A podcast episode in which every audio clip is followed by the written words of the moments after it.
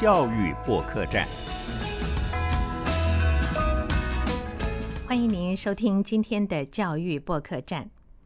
提到学英文，您会不会觉得很头疼呢？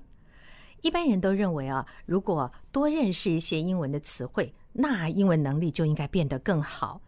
甚至于还有人认为啊，学习困难的英文词汇就能够更有效率的来提升英文能力。可是事实上呢，真正影响英文能力的是叫做词汇的覆盖率。哎，什么叫词汇的覆盖率？而且这个覆盖率越高，理解过程中遇到的生词越少，理解的困难度就会相对降低。当我在读到这段文字的时候，我其实心里还是有些不明白的。所以呢，今天非常高兴的，我们请到了国家教育研究院语文教育及编译研究中心的副研究员白明红老师到我们的节目中来，跟大家好好的谈一谈。怎么样能够很正确，而且更快、更好的学习英文？不要再落入过去那种窠臼里。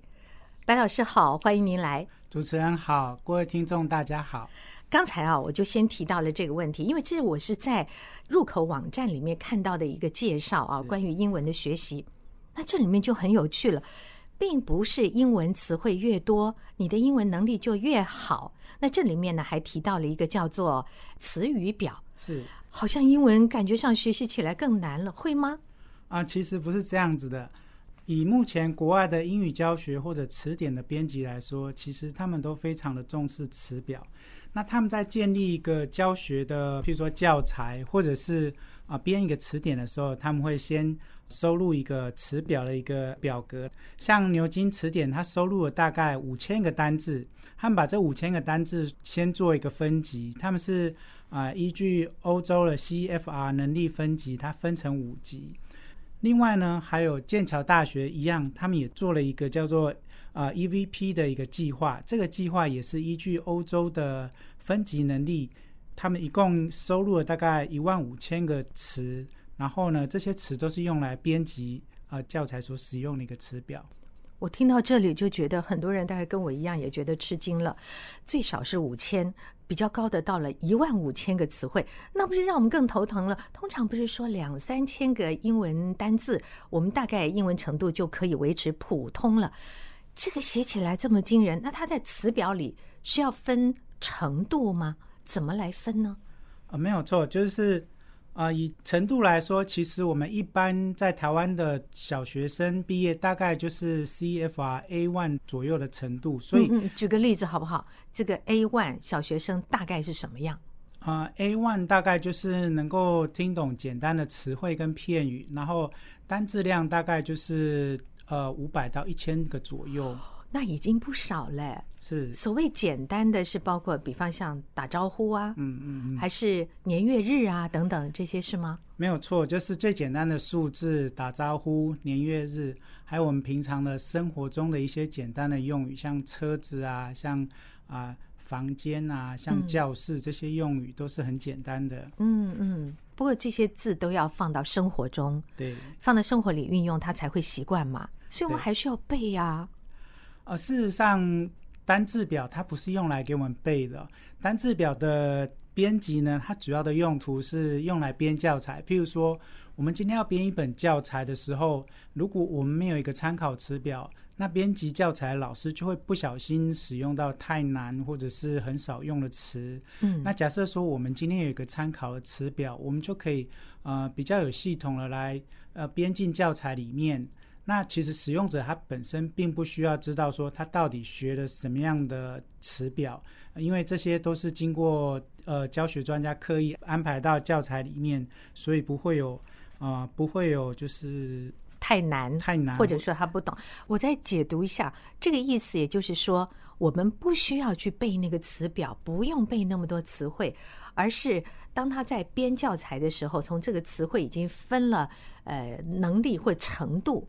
他会从那个程度里抓单字来编出教材。对对对。哦，事实上，以教材来说啊，我们一般在学单字的时候是必须要靠语义脉络来学习，就是你要靠着一篇文章它的上下文，然后在它的语境之下呢，你才可以真的学会这个词的意思啊，甚至它的用法。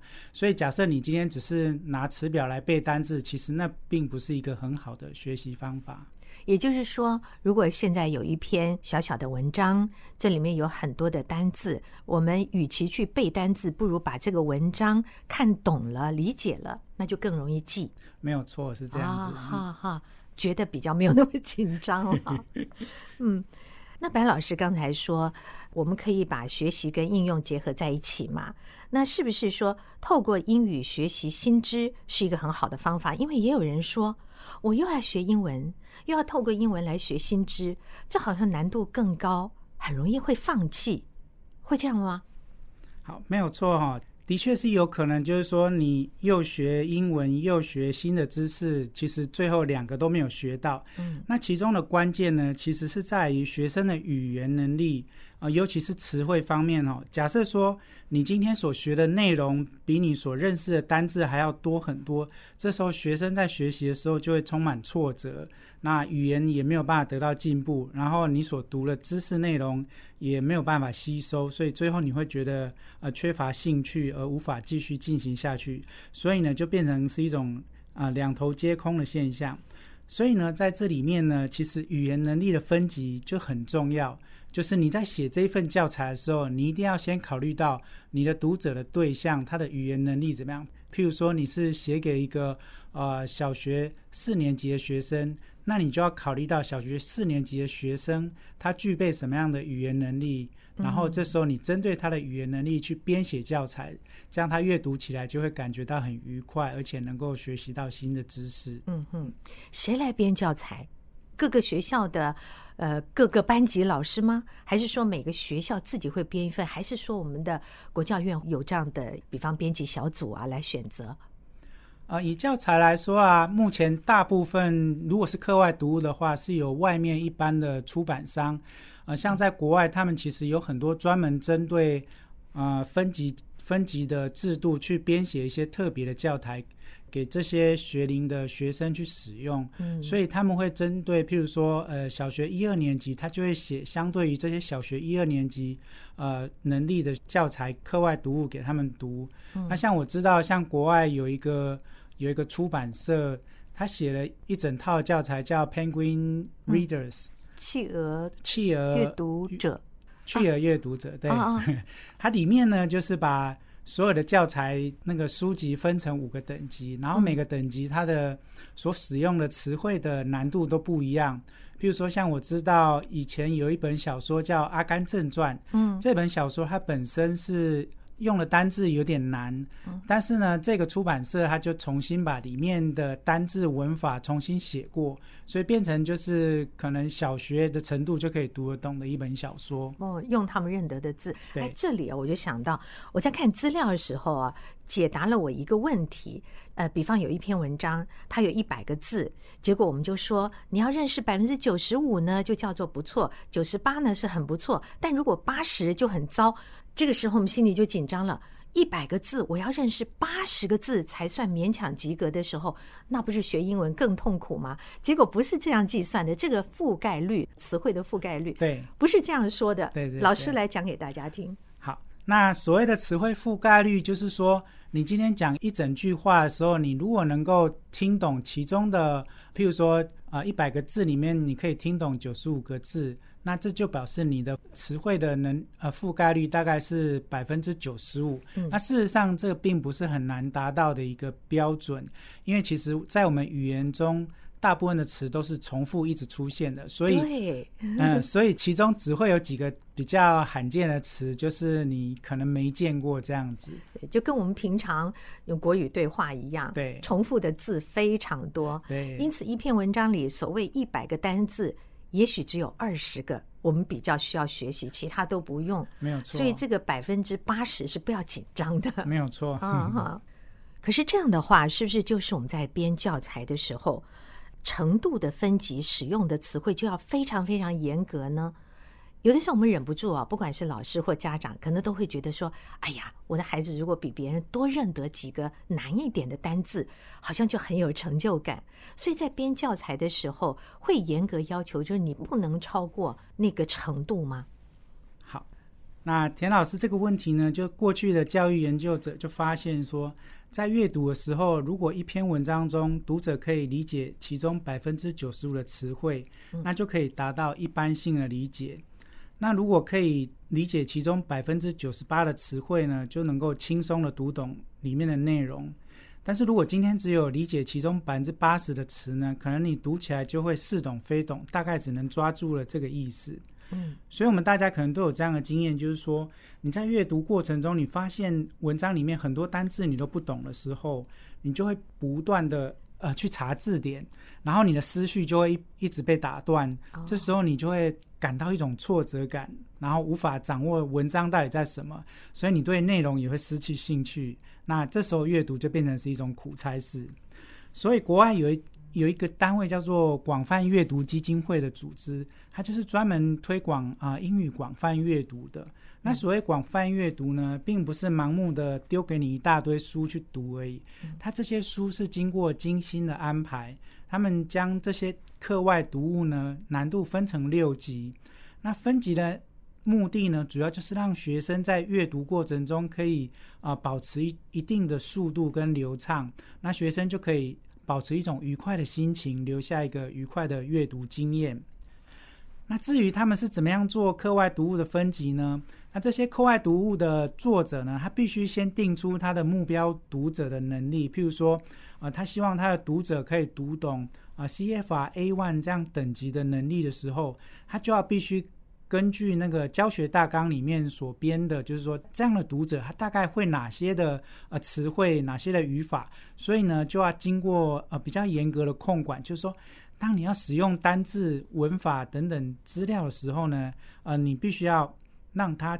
尽量不要超过这个 A one 程度等级的词汇，当然超过一两个没关系。那让学生可以就是说，呃，透过阅读的过程中去学到一些新字，但是大部分的单字呢，应该都要控管在这样的呃程度之下。嗯嗯，就家长们不要紧张，不要揠苗助长，觉得我要给孩子念呃很多的很难的，每天一定要背多少个单字是有效，那个其实很痛苦哦。对对对，嗯。所以在广泛阅读基金会，它提供了我们读者一个很有趣的一个选书规则哈。他说我们要怎么样选择一本适合小孩子阅读的课外读物呢？就是说，当你拿到一本书的时候，你随便翻开一页，然后你在那一页中把你所不会的词圈出来。如果在这一页你所圈出来不会的词呢？只有一个，甚至都没有，那表示说这本书对你而言太简单了。这时候你在阅读过程中，你可能可以吸收到新知，但是对你的语言程度没有什么帮助。嗯，那假设说一页中有两三个不认得的单字呢？那他们认为就是这难度对你刚刚好，你既可以从语言里面学到新的呃知识，也可以学到语言本身。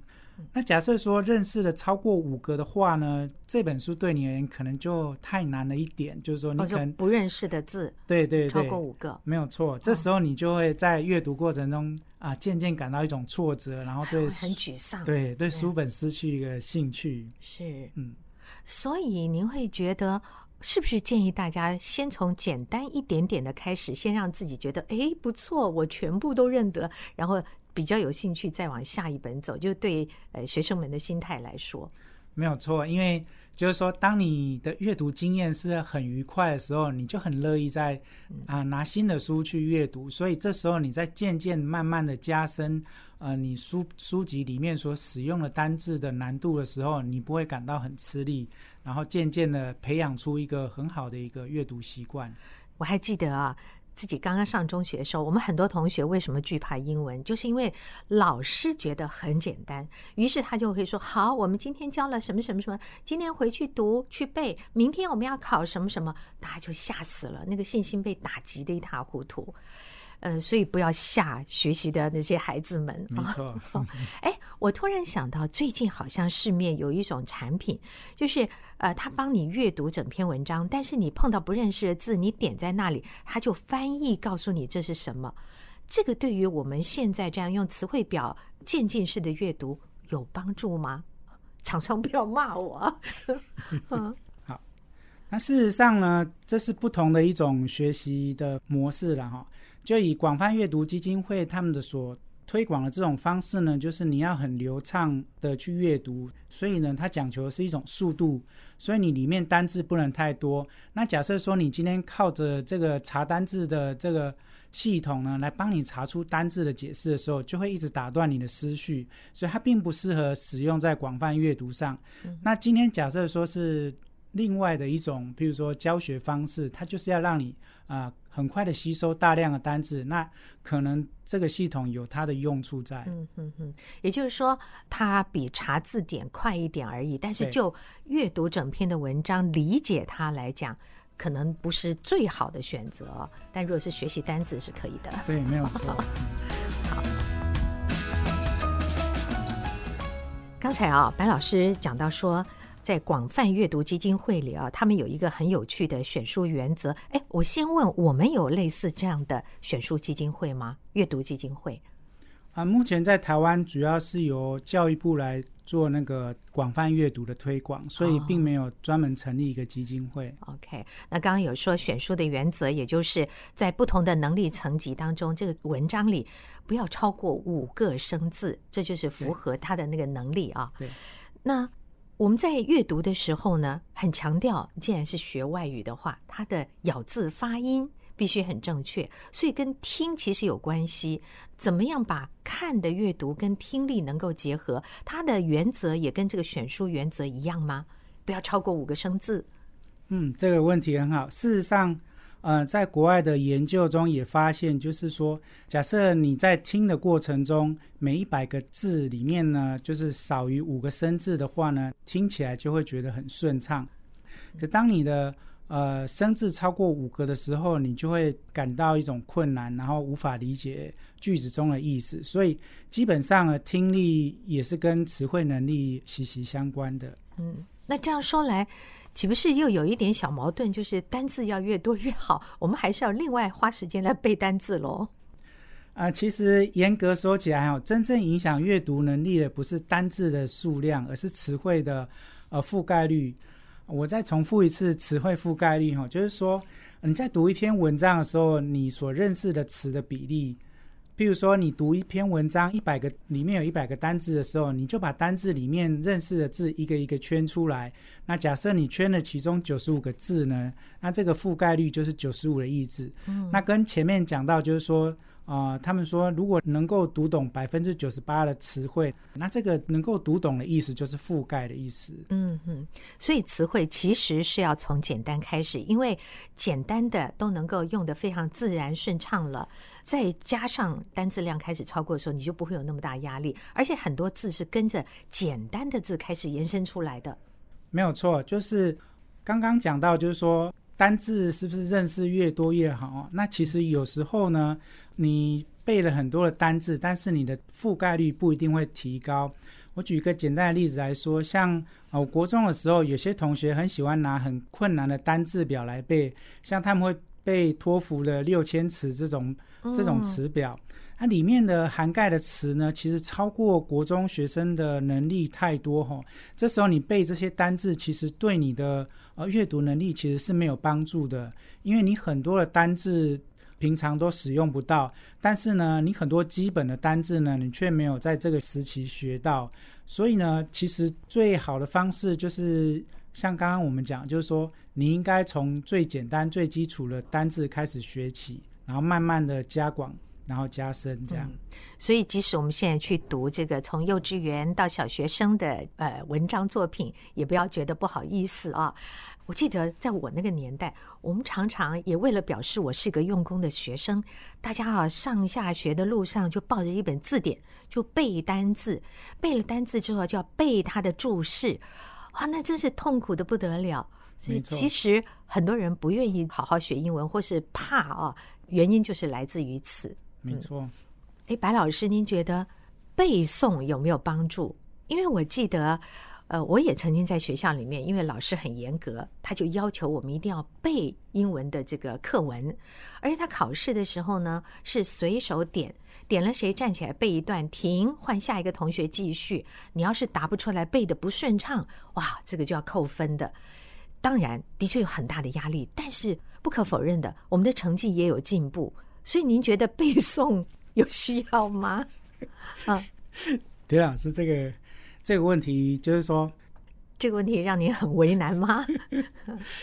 没有错啊。其实我本身并不是学教育出身的，所以我没有办法呃很直接的回答这个问题。那事实上呢，我个人认为就是说。课堂上背诵课文当然是很有用的，因为它对于强化你的记忆有非常好的效果。但另一方面，它也会有一些副作用，就是说学生在课堂上他会觉得压力很大，然后对英文产生一种排斥感。所以有很多学生离开学校之后，他再也拒绝学习了，就是因为他在学习过程中有太多负面的经验。对，嗯那所以这个运用的巧妙要拿捏在父母亲的手中。其实以前我看到有很多学校，它会有一个英文学习的角落。如果你喜欢英文，或是你惧怕，你都可以到那个区块去自己练也好，别人帮你一起练也好。我觉得这个都是有帮助的啊。好，那我们回到这个英语的教学词表。这个词既然是从五千到一万多都有啊，那如何谁来挑选？他怎么挑选的？说这个是符合初级，这个符合 A two、A three，他他怎么去分呢？那事实上呢，我们在制定一个有系统的语言教学制度的时候，通常都会先制定一个类似语言能力指标的文件。嗯哼，在这篇文件当中呢，我们会描述这些等级的学生他应该具备哪些能力。譬如说，呃，一个小学生来说好了，我们在呃小学生的日常生活中，他可能会跟别人社交，他会自我介绍，然后呢，他要跟老师或同学问早问好。所以呢，在这时候呢，词表中我们就要适当的收录一些打招呼的单字，譬如说 “Good morning”、“How are you”、“Goodbye” 这些词。然后呢，就是你在教室中，你可能你要知道，就是说同学、老师或者是教室这些英文单字要怎么使用。所以呢，这时候编制一个词表呢，它首先必须要考虑到学生的使用情境，包括情境对，在学校中，或者是他回到家中跟父母讲，或者是说今天他要去旅游，那这些都是一个使用的情境。嗯哼哼。我突然想到，前一阵子我们曾经访问了，就是外国人如果来台湾的话，他学习中文呢，也有一个学习的进度表一样，他就按照什么年龄层应该学什么的程度。那如果这样的话，我们的小学生学英文就可以按照他的中文课本或是中文的这些读本啊、故事啊、绘本来对照 来设定，是不是这样就很符合他的生活情境了？没有错。刚刚我们讲到，就是说。外国人来台湾的话，其实他会遭遇的第一个问题就是说，他要吃，他要住，所以他要知道怎么样去买一份早餐，他要知道怎么算钱，稍有不同。对，然后他要去租房子。那如果是台湾的小学生的话，他不会遇到这样的问题，所以他就不需要去考虑，就是说他怎么样去买一份早餐。嗯，那这时候呢，当然小学生他最常接触到就是呃英语的课外读物。这时候课外读物呢，就是要了解，就是说他可能会读哪些课外读物。那这些课外读物里面的单字呢，就可能是可以优先考虑放到学习的词表里面。嗯哼。我看到在资料中有举个例子啊，挑词的一个原则，简单来说就是考虑到词的使用情境，还有它的常用性。比方说，计程车，一个发音是 taxi，一个是 cab，可是我们大家比较习惯 taxi，就会用这个排到比较高的学习表上面，因为它最容易学习到。白老师，您自己做这个英文的语文学习词表研究。所以您自己的英文非常棒嘛？您没有被英文困扰过吧？当然不是啊！我其实，在学习历程中，对我而言，英文其实是非常挫折的一个科目哦。因为像我们那个年代，国中其实国中毕业的时候，你只要学八百多个单字而已。嗯。可是我上了高中之后呢，突然要从八百多个单字一下暴增到四千多个单字。你一定是考上非常棒的高中，才会这么可怕啊！所以呢，就是六个学期当中，大概英文被当了五次。哦，真的吗？后来呢？后来就是我自己做这方面研究，才发现说，其实，在那个年代呢，英文的。单字量的衔接呢是有问题的。嗯国中到高中居然是从八百多个单字一下跳增到四千多个单字，一般而言学生是无法负荷的。嗯除非你在补习班就是一直有补，那这时候你的单质量其实是一直在增加，才不会有这么大的挫折。所以我觉得，不管哪一科的学习哦，如果他的安排并不是很适当的话，难怪学生们要不停的补习，晚上不停的读书，然后早起再读。可是事实上成效不见得好。没有错，您说的真好。我觉得现在孩子比较幸福哦，因为有这么多大人在替你们着想，会让你们的学习变得真的叫做快乐的学习。如果大家没有去留意，好好的运用这份苦心的话，也是非常可惜的哦。我们在前面讲了很多词汇的重要性，还有词表的编排方法。白老师可不可以再说明一下，我们如何把词表实际的应用到教学上去？你又说不要背，没有错，就是在教育上，我们会强调，就是单字的学习呢，必须在情境跟脉络之下学习，才能有效的记忆跟应用。所以单字表的编辑呢，它并不是啊、直接拿来给学生背的，也不是直接在课堂上就一个字一个字教起来的。那单字表它最主要的用途有几项，第一个就是说，哦、给编教材的老师做一个参考。在编教材的时候，这些老师呢，他可以先看看在这个等级下，他有哪些词可以用，然后在这个情境下呢，他应该用哪些词来编辑，然后他可以编出适合这个程度的学生的课文，让学生学起来的时候不会觉得太过于吃力，而且也不会太过于轻松，就是刚好的程度。嗯，那第二个呢，就是作为课外读物分级的一个参考。如同我们刚才提到，就是广泛阅读基金会他们的课外读物必须要先分级哈。那这些分级呢，最主要呢就是说，我们要去分析这本书里面所使用的单字啊、在这个级数的词表下面呢，大概会有多少的生字。那假设说生字量太多的时候，我们就要考虑，就是说去重修这本书，让它的呃难度更适合那个等级的学生。嗯。那像我刚才提到有一本小说叫做《阿甘正传》，他们为了让这本小说可以让比较低年级的学生阅读，所以他们又重新帮他修改里面的词汇跟文法，让这个程度的学生比较容易阅读。有点像我们以前会有很多什么历史故事或者什么，就变成儿童版、青少年哎版。没有错，没有错，就是这样。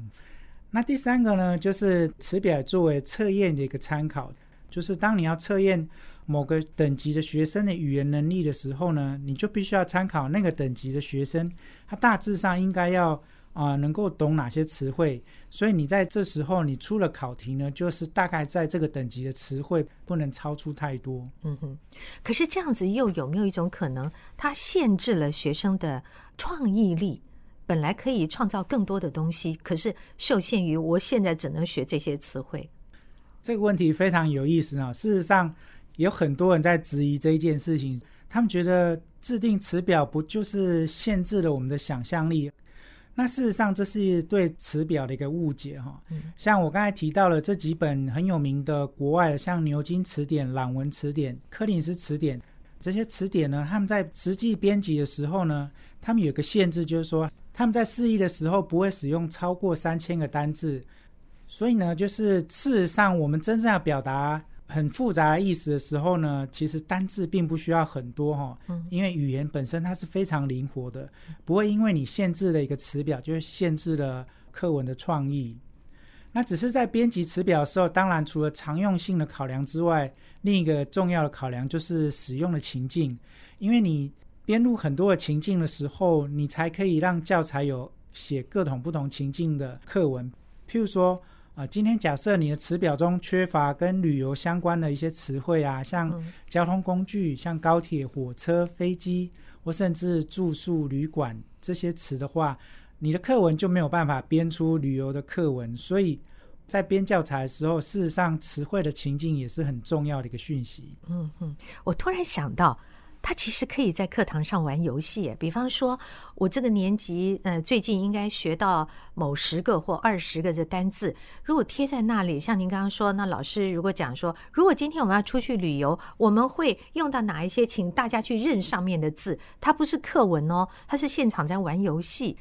这也应该很好玩，也很好学习吧？这的确是一个非常好玩的游戏。我突发奇想，但我真觉得这是可行的。嗯在家里，父母亲也可以这样：我丢几个字，或是丢一个主题，你小朋友就去选那个字嗯啊。不过，我相信一定有人也会说，我们以前也没有词汇表啊，我们就是一直背，一直背，还不是英文好的不得了。我为什么一定要孩子们现在都要用词汇表？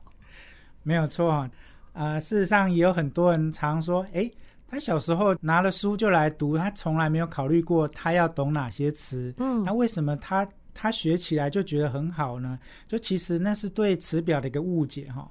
事实上，他对阅读的内容呢做了一个分级，所以你真正的读者在读这本书的时候，你是不会感觉到它里面用了什么样的词表，所以他们认为就是说这书本来就这么简单，他并不觉得说这是刻。意被、嗯被安排过的，嗯所以呢，他们会产生一个观念，就是说，那事实上我们阅读不应该有一个词表在背后，但事实上呢，我们小时候所读过的书，几乎背后都有个词表在后面支持，控制它的难度不要太高。哦，只是我们误以为这个表格跟没有表格是两回事而已。没有错，哎，我相信啊，在推动的过程里，还是有很多老师们会有点压力，因为这个学习教学方法毕竟还是在老师要采用嘛。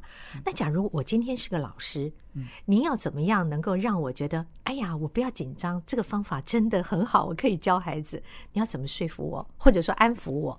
啊，其实老师你们哈、不用太过于担心这一件事情啊。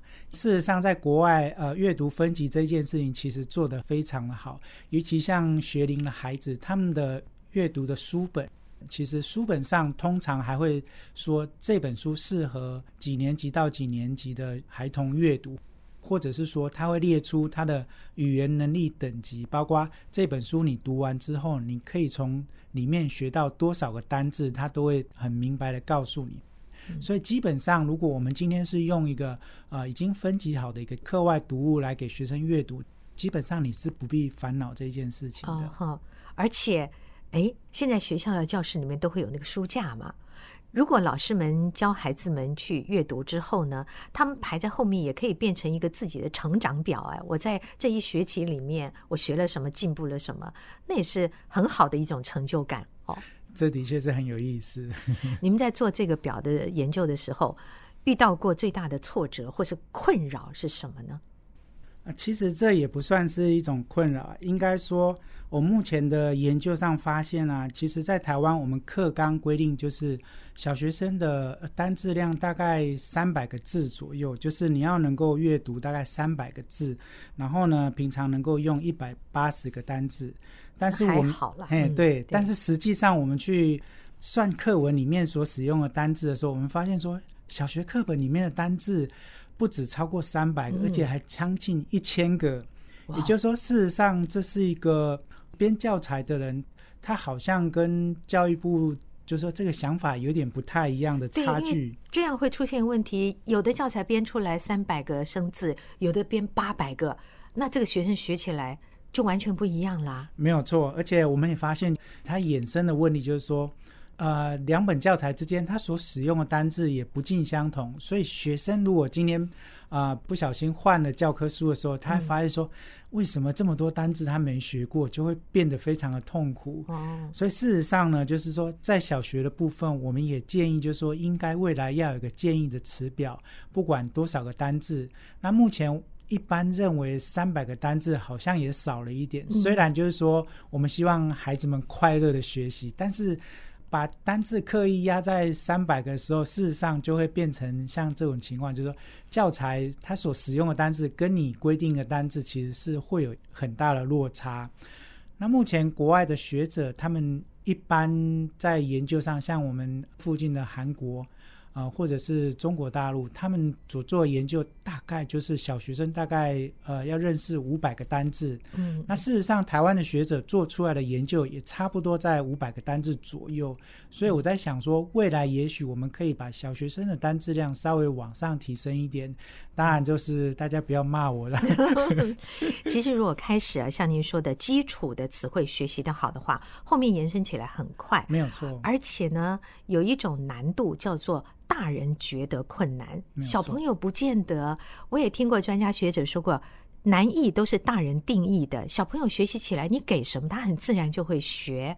我们也不要替他担太多的心，但是当然也不要揠苗助长了。没有错，嗯，对，我们今天非常谢谢国家教育研究院语文教育及编译研究中心副研究员白明红老师来我们的节目中告诉大家，以后学英文的时候不要担太多的心。现在有个词汇表，循序渐进，大家的英文都会好。谢谢白老师。谢谢谢谢各位听众。本节目由国家教育研究院策划制作。